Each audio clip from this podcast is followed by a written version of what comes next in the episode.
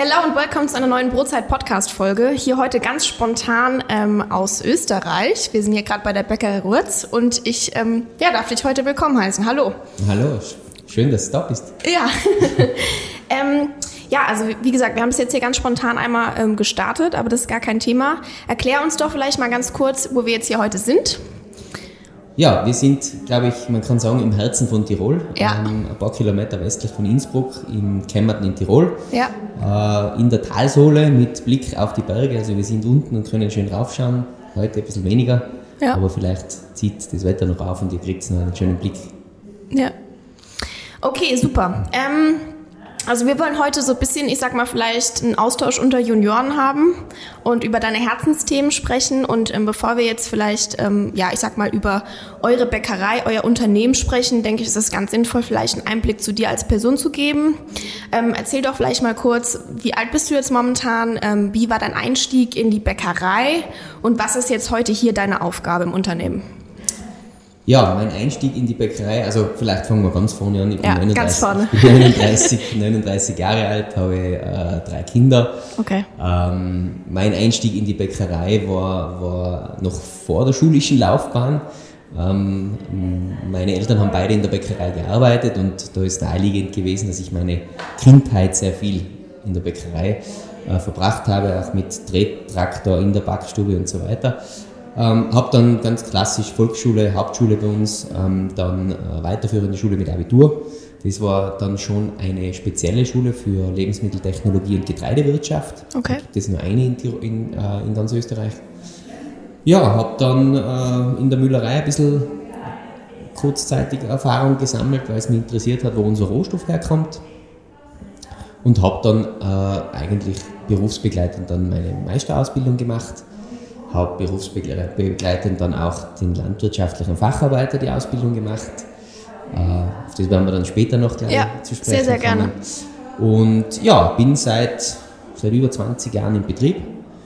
Äh, mittlerweile Geschäftsführung und macht Spaß wie am ersten Tag.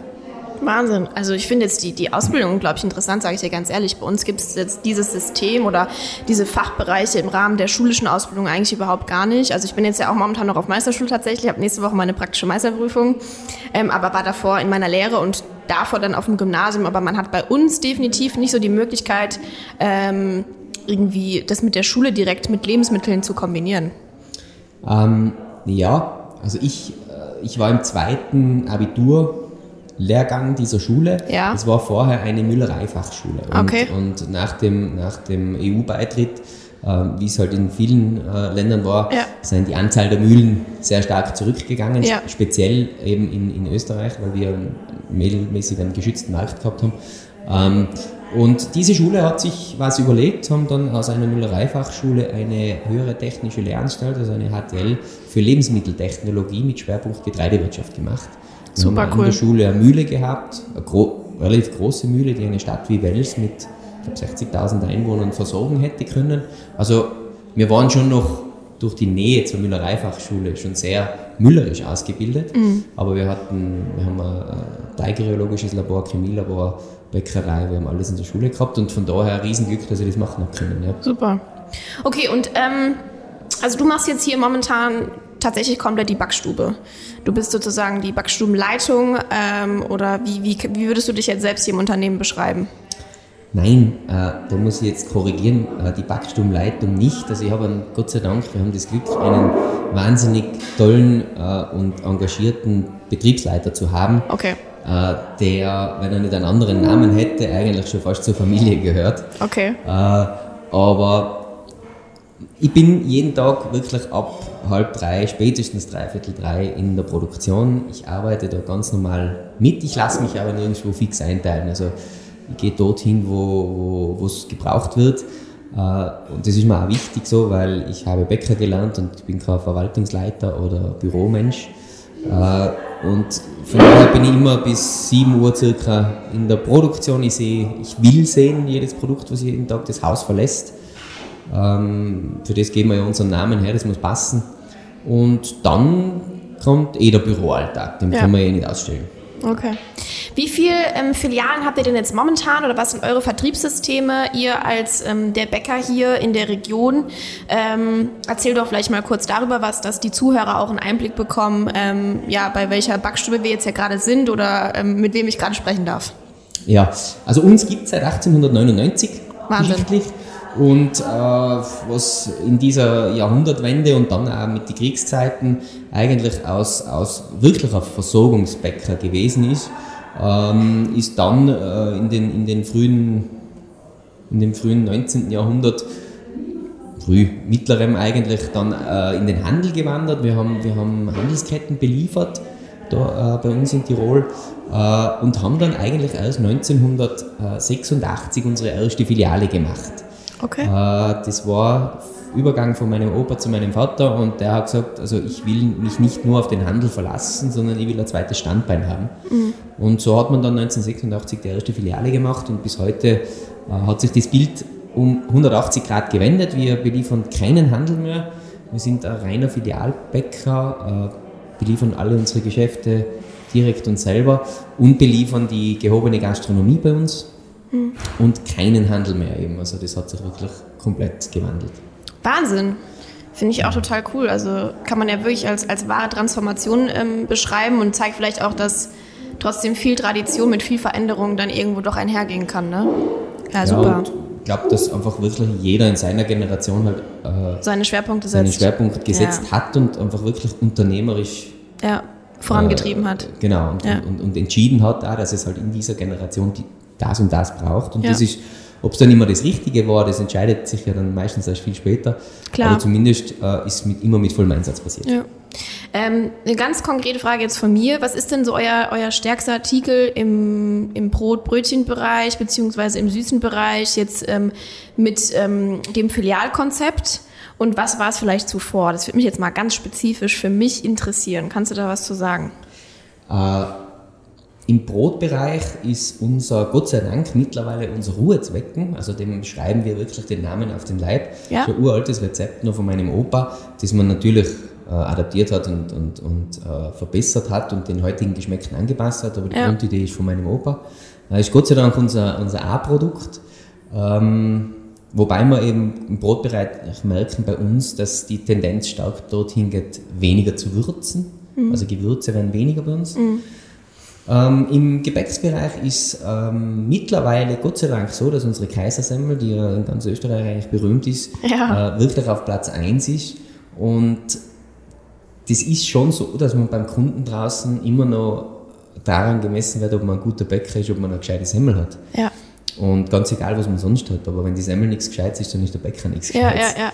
Und äh, das ist uns gelungen, da glaube ich, dass wir wirklich, also in der Region absolut führend sein in der mhm. Äh, wenn man die Umsatzstatistik anschaut, dann ist natürlich Kaffee ganz vorne. Ja. Wichtiges Thema.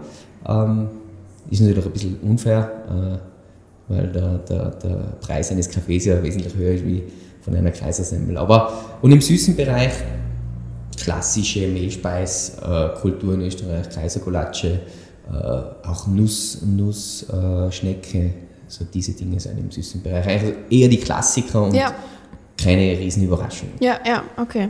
Nee, schön zu hören. Ähm, okay, jetzt haben wir, glaube ich, vielleicht einen ganz guten Einblick bekommen, ähm, wo wir jetzt hier gerade ganz spontan sitzen. Und ähm, ich denke, jetzt können wir tatsächlich zu dir persönlich noch mal ein paar Fragen klären, was ähm, deine Herzensthemen sind im Rahmen der Bäckerei, ähm, im Rahmen der Weiterentwicklung. Ähm, und du bist natürlich ganz klar viel in der Backstube. Ähm, erzähl doch vielleicht mal, was hat sich so in den letzten Jahren oder vielleicht was war auch schon von Anfang an für dich klar? Was sind Themen, mit denen du dich mehr befassen möchtest? Was auch vielleicht jetzt deine Interessen von den Interessen deines Vaters oder deines, deines Opas auch wieder ähm, abheben? Ähm, gib uns da mal einen Einblick. Äh, jetzt muss ich vorausschicken, ich glaube, ich hatte einen sehr, sehr weitblickenden Großvater. Okay. Der hat damals schon eigentlich die Backmittel zum Großteil eliminiert und hat gesagt, also im Brotbereich brauchen wir diesen Blödsinn nicht mehr, arbeiten mit Sauerteig. Und das haben wir uns beibehalten. Also wir haben den Sauerteig von meinem Opa haben wir heute noch im Haus.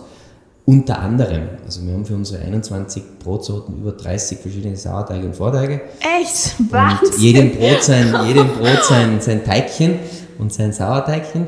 Und das ist mir, das war meinem Vater immer schon sehr, sehr wichtig, mhm. sich dort auch zu spielen.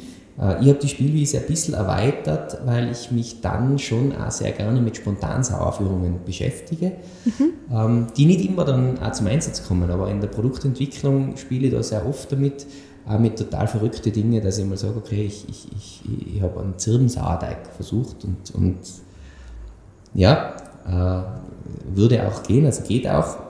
Hast du da auch schon mit so Früchten gearbeitet und so? Ja, wobei das finde ich weniger spannend. Also okay. diese, diese auf Rosinenwasserbasis. Ähm, schon fast klassisch geworden. Ja, genau, ne? gar nicht ja. abwertend, aber das, das, also das kann ja wirklich zu Hause auch jeder. Aber ich finde eben dann so, wie dieser Zirbensauerteig, das habe ich spannend gefunden und das war gar nicht so einfach, weil die Zirbe ja äh, desinfizierende Wirkung hat und, mhm. und dass da eine stabile Sauerteigkultur Bak entsteht. Bakterienkultur genau. trotzdem genau. dann irgendwie das, zustande kommt. Das sind so Dinge, die mich, die mich reizen, die, okay. die äh, dann irgendwann auch zur Anwendung kommen werden.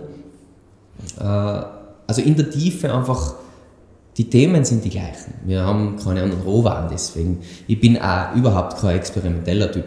Also da stimmt vielleicht dieses, dieses Image der Tiroler, dass man manchmal vielleicht nicht gerade die Innovationstreiber sein, aber das finde ich ist nicht notwendig in der Bäckerei. Wir müssen nicht immer auf jeden Zug draufspringen.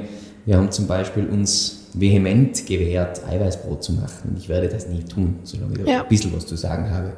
Weil wenn, wenn der Herrgott wollen hat, dass Brot eine Eiweißernährung ist, dann hätte er Getreide als Eiweißprodukt äh, wachsen lassen wie das Kohlenhydratprodukt. Ähm, das sehe ich da eher pragmatisch und genauso bei anderen Dingen, die ich halte nichts davon, Produkte zu machen, die man dem Kunden als riesig erklären muss, mhm. sondern es muss entweder wirklich einen Mehrwert haben mhm. oder, oder es muss sich aus der Logik heraus so ergeben, dass es einfach ein absolut geiles Produkt gibt. Ja. Äh, das sind so Dinge, mit denen ich wahnsinnig gerne beschäftige. Von daher dann eben in der Tiefe wirklich mit den Rohstoffen. Ähm, ich glaube, ich bin wirklich der gewesen, der bei uns dieses Thema Regionalität schon seit vielen Jahren eigentlich wahnsinnig vorantreibt.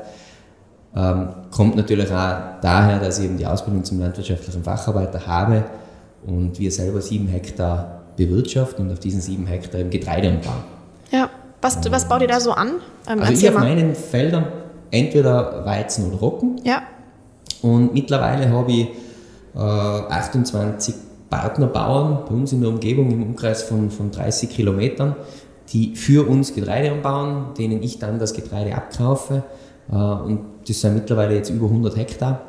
Und das in einem Land, Tirol, das, wo man viel machen kann, aber, aber Getreide ist, für das sind wir sicher nicht berühmt, dass wir viel Getreideflächen haben. Und das habe ich schade gefunden, weil Tirol war vor über 100 Jahren ein Getreideexportland und das ist komplett ja, ich denke auch da, also ganz ehrlich, wir haben ja eigentlich, also so trotzdem in dem Klima, wo wir leben, jetzt auch wo ich lebe oder herkomme, die Möglichkeit und auch fruchtbare Böden dahingehend. Und also da, ich glaube, ähm, das wurde vor vielen Generationen mal ganz anders gelebt.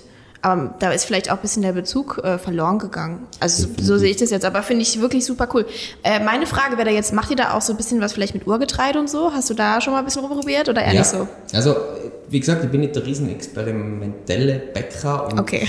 Äh, ich, ich halte von gewissen Getreidesorten dann auch nicht so viel, weil ja. sie der Kunde nicht kennt. Und ja. wie gesagt, ich, ich, will dem Kunden mein Produkt nicht erklären müssen. Also ich Aha. will keinen Beipacktext dazugeben ähm, dass es funktioniert. Aber was ich ganz spannend gefunden habe, sind das Thema Einkorn und, und, und Emma, ja. weil das die Ursprünge unseres Weizens sind. Mhm. Und, und, deswegen habe ich mich denen auch gewidmet und wir werden bei uns jetzt in 14 Tagen startet wieder das, das Einkornbrot, das ist ein, ein reines Einkornbrot mit Spontansauerführung. Äh, äh, das sind so Produkte, die ich ganz, ganz cool finde und da ist auch die Erklärung leicht. Also wenn ich sage, wo hat Weizen begonnen? Ja, das, das war halt ein Kron und das ist über 10.000 Jahre her. Und das finde ich so ein bisschen als Tribut als Bäcker, wo man sagt, man sollte sich schon mal mit den Wurzeln beschäftigen. Ja. Ähm, das ist nicht selbstverständlich, dass wir Weizen haben, die über 30 Prozent Kleber haben. Also wo kommt denn das eigentlich her? Ja.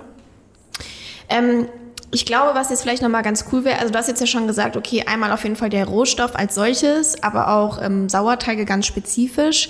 Und du hast jetzt von Spontansauer gesprochen. Also für mich ist es jetzt klar, was ein Spontansauer ist, aber vielleicht nicht für jeden Zuhörer. Genau. Ähm, Gerade weil das doch dein Herzensthema ist, wäre das doch jetzt die Gelegenheit, dass du nochmal ganz kurz erklärst, okay, was ist denn, ich sag jetzt mal, von dem äh, normalen Sauerteig, den ich zu Hause in der Backstube, wo auch immer machen kann, und diesem spontan Sauer, der Unterschied? Und wo siehst du da vielleicht die, die, die Spannung drin oder den Vorteil drin oder was macht dir daran Spaß? Genau.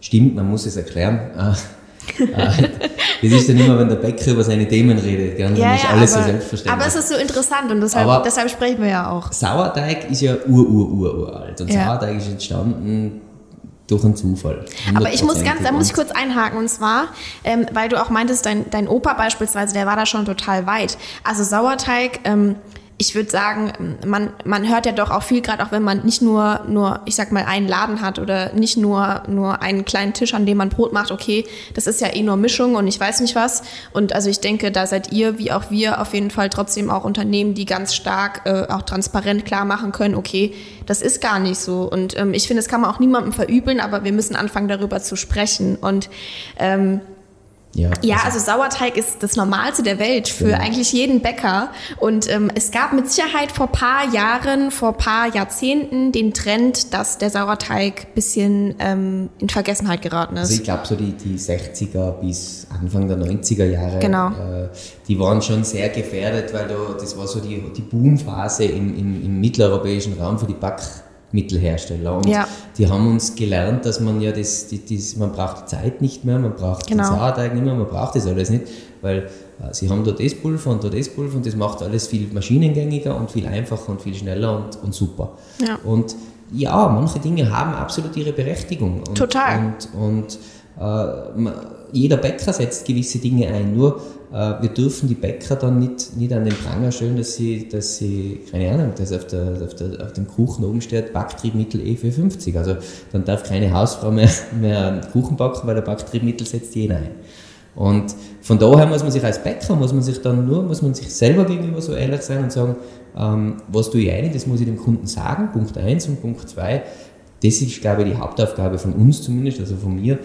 Unsere Rezepte müssen einfach laufend hinterfragt werden. Ist das so notwendig, was wir tun? Oder wie geht's vielleicht auch Geht besser? weniger, geht besser, geht Ja. was auch immer. Und, Ja. und, und das ist, glaube ich, der natürliche Lauf der Dinge, dass man sich einfach selber hinterfragt. Und das Voll. ist gar nicht einmal nur in der Bäckerei, das glaube ich jeden. Nee, aber ich will das nur, also bevor du jetzt nochmal den Unterschied erklärst wegen Sauerteig und so, ähm, so als kleinen Appell hier irgendwie doch nochmal ansprechen. Ähm, Sauerteig ist eigentlich für uns das Normalste der Welt und da gibt's total viel verschiedene Ansätze und äh, so nach dem Motto, früher war alles besser. Also ich glaube eigentlich generell die Brotqualität im Schnitt für die ganze Branche äh, verbessert sich wahrscheinlich eigentlich nur immer weiter. Gerade auch, weil man da vielleicht so ein kleines Tief hatte, aber so dieses Back to the Roots und ich weiß nicht was und auch gerade Sauerteige, man sieht es an dir, ich sag mal der, der jüngeren Generation.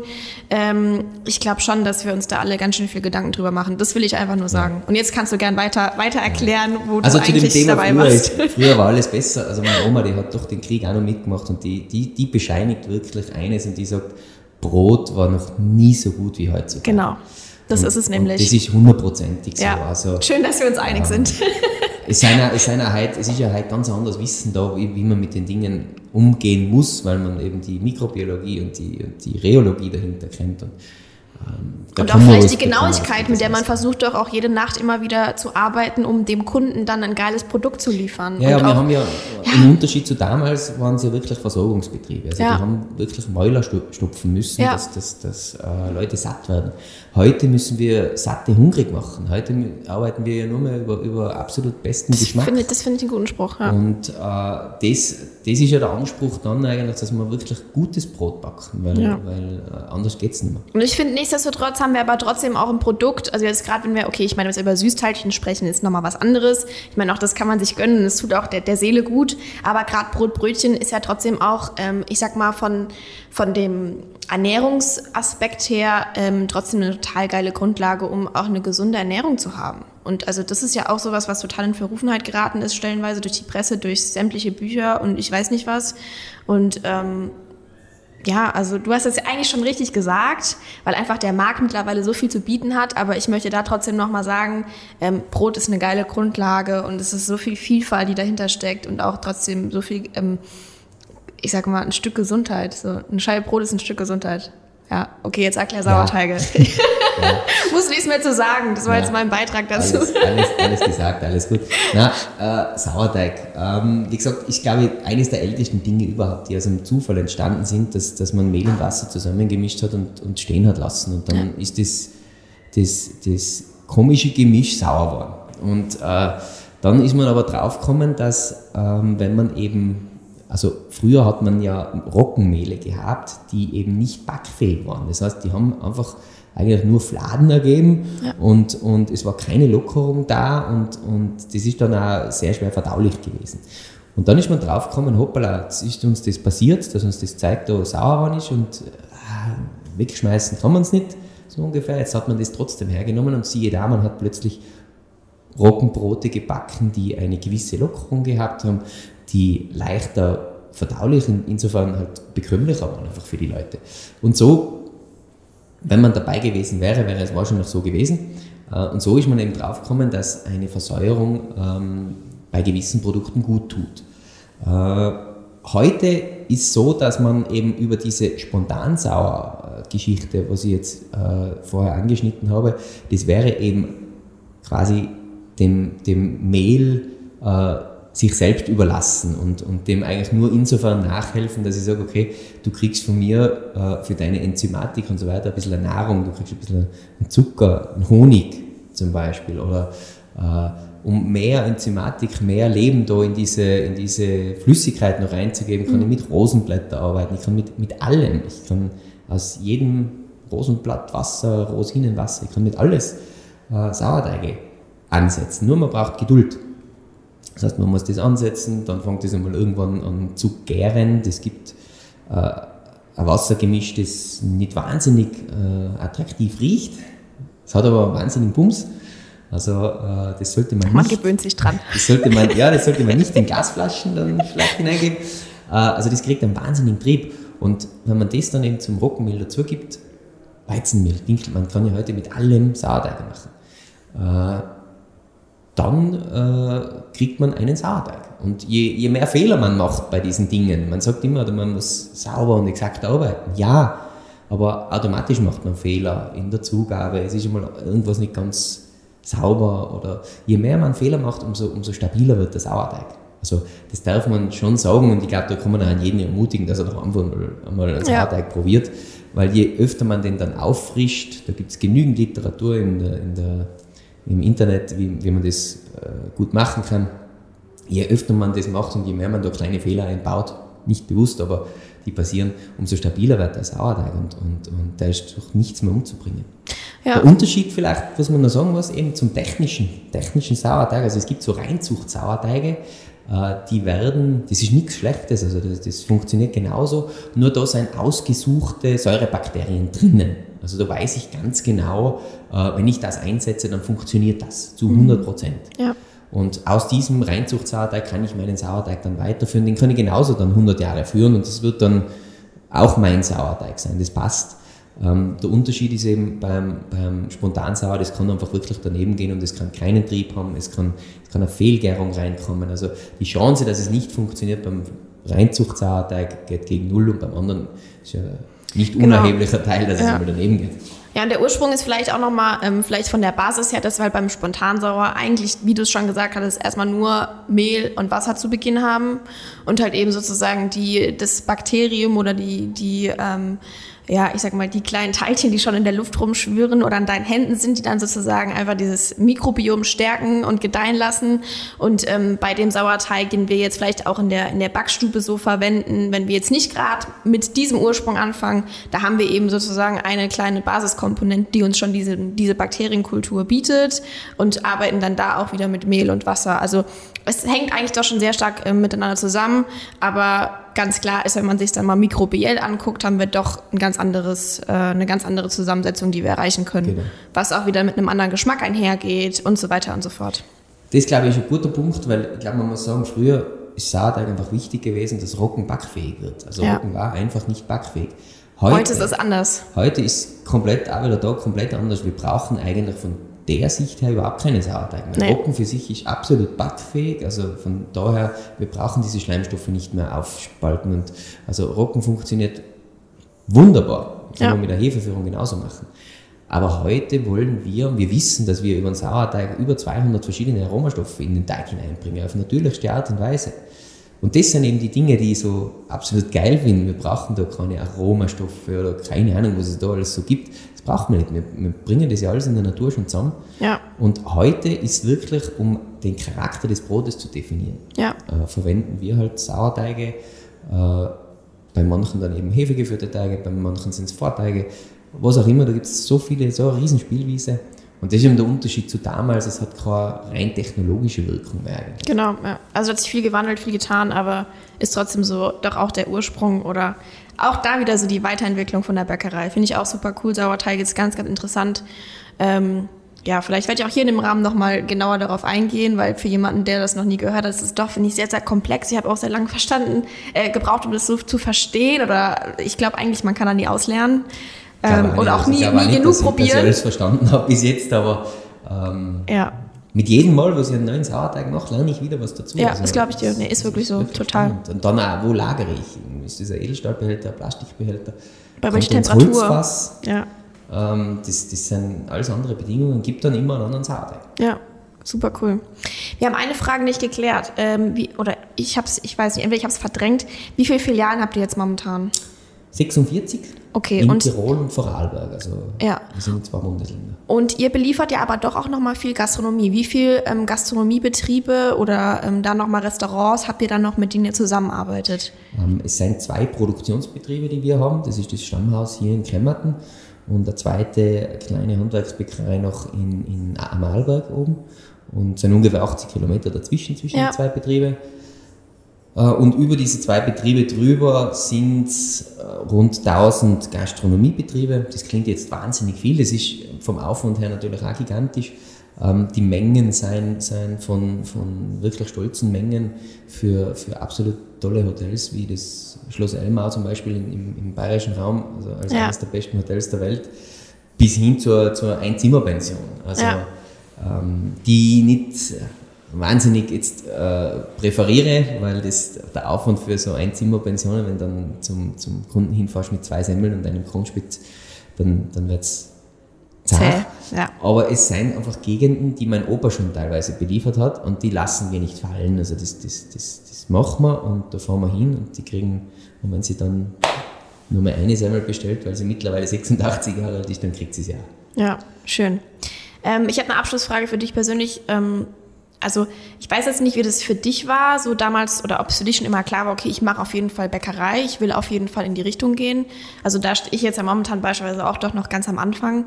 Ähm, und habe natürlich auch wahrgenommen, dass viele jetzt gerade aus meinem Alter oder von meiner Schule, wo ich war, nicht unbedingt eine Ausbildung gemacht haben oder nicht unbedingt einen handwerklichen Beruf gewählt haben. Ähm, aber es gibt ja doch auch viele Punkte, die einen total stolz machen. Was macht dich persönlich stolz, dass du hier heute sitzen darfst oder für das Unternehmen irgendwie ähm, doch auch so dieses, die, dieser Teil bist, ähm, der mitprägt, mitgestaltet, mit da ist für deine Leute. Was macht dich stolz daran?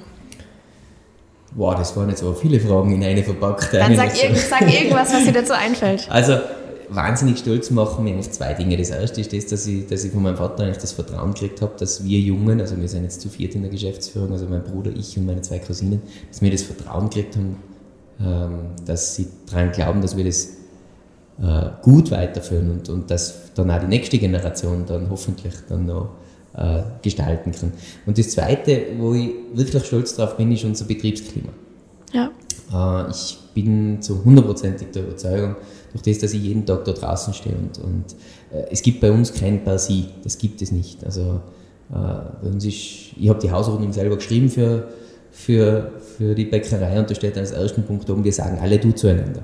Und das ist mir ganz wichtig. Das hat einerseits mit der Mentalität in Tirol zu tun, das ist ein, ein Du-Land, aber an der Anlage, wenn wir beim Handkaiser wirken sein oder beim, beim Zöpfe machen sein, dann ist jeder gleich. Also dann mache ich sicher keinen besseren Zopf wie jeder andere. Und ich glaube, um das geht's. Ähm, es, es ist nicht wichtig, ob ich der Chef bin, der draußen steht, oder ob ich der bin, der sich dann aufs Blech wegsetzt. Sondern, weil wenn der nicht da ist, dann kann ich die besten Zopfmacher da haben, wenn sie hinten am Boden fallen. Ne? Und das glaube ich, auf das bin ich wirklich stolz. Wir haben ein wahnsinnig gutes Betriebsklima, Ja. wo wirklich jeder mit jedem äh, auf Du und Du redet. So jedes Puzzleteil anzuerkennen sozusagen und Genau. das wertzuschätzen. Das ist oft leicht gesagt, aber in der Praxis ist es meistens gar nicht so einfach, Absolut. das dann auch wirklich so zu leben. Und, Absolut. Und, und da wirklich jedem die Wertschätzung entgegenzubringen, dass Ja. ich sage, hey, das, was du machst, ist wichtig und gut. Ja. Und das habe ich mir wirklich vorgenommen und ich glaube, das schaffe ich ganz gut, äh, mit meinen Leuten auch so zu vermitteln, dass wir sind die da außen einfach wichtig. Ja. Weil ohne die Geht's nicht. geht es einfach nicht. Super cool.